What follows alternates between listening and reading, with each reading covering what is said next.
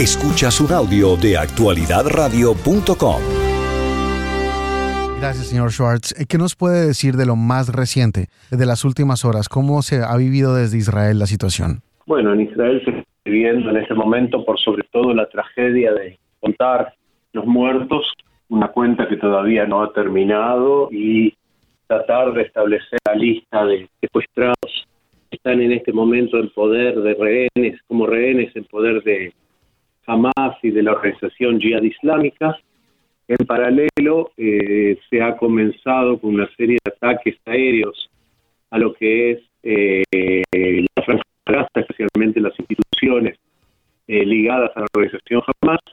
Y Israel ha resuelto desde el sábado y durante todo el día de ayer y de hoy enrolar a 300.000 reservistas, el mayor número de reservistas de la historia de Israel. Están enrolados y en su gran mayoría esperando a que eh, se den las directivas de cómo va a continuar esta guerra que se está ya palpitando en el aire, si bien no ha habido prácticamente enfrentamientos eh, entre ejércitos en la franja de Gaza misma, sino eh, solamente en la frontera del lado israelí. Eh, ¿qué, significa esto? Cuando llaman a 300 mil reservistas y el ministro de Defensa dice que eh, van a comenzar también eh, labores de incursión, ¿se van a tomar la franja de Gaza? ¿Van a buscar a las personas que se habían secuestrado el grupo terrorista jamás? ¿Qué es lo que se espera que ocurra?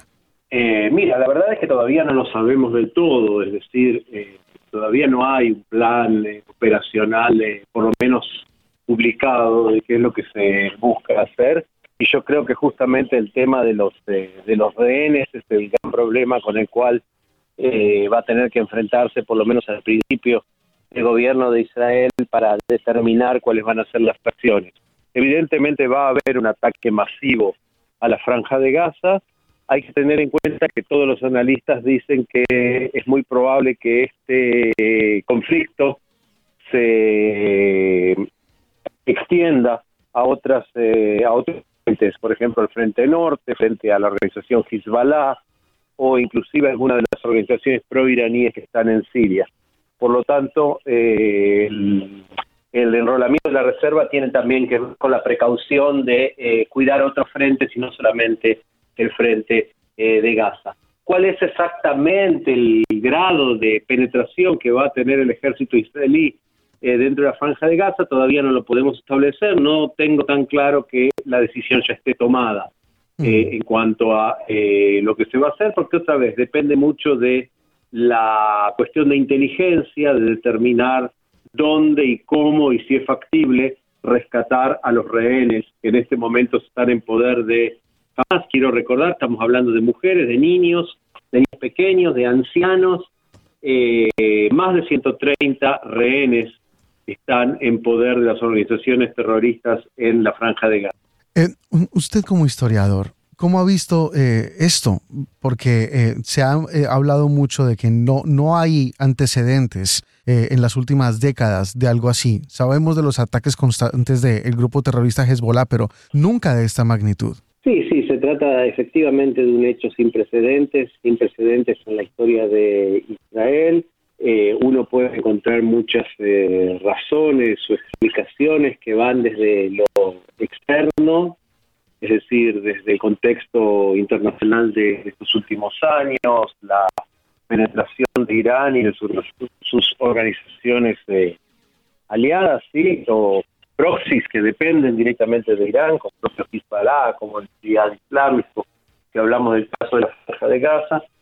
Eh, el contexto también es eh, el, realineamiento dentro del Medio Oriente y el intento de Irán de parar, creo yo, creen muchos analistas también, de parar la normalización de relaciones con el mundo árabe por parte de Israel y especialmente con Arabia Saudita, que es lo que estaba en pauta hasta hace 48 horas, 72 horas en el, como el, tema del Medio Oriente de las últimos eh, de las últimas semanas en no menor medida, eh, en el plano ya más interno, los enemigos que siempre sueñan con destruir o debilitar al Estado de Israel perciben una debilidad interna, perciben un gobierno que no ha conseguido establecer la cohesión de sus ciudadanos en torno a su programa de gobierno, perciben mucha división interna, mucha división interna que afecta también a las Fuerzas Armadas, a las Fuerzas de Seguridad, a los organismos de inteligencia, y creo que esa debilidad, esa falta de cohesión interna también ha contribuido a eh, este ataque sin precedentes, como dijeron ustedes, eh, en la historia de, Israel y creo que en la historia de, muchos lugares del mundo. Hay que irse a lugares muy lejanos y a otras épocas para reconocer un ataque de esta magnitud. Licenciado, gracias por estar con nosotros esta mañana y por regalarnos estos minutos en Actualidad Radio. Por favor, muchas gracias a ustedes por acompañarnos en esta mañana.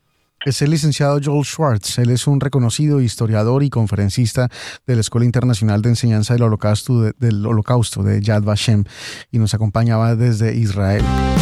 Esta es una producción de actualidadradio.com.